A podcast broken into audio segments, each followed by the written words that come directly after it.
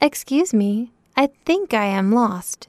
Do you know how I can get to downtown? Downtown is a bit far from here.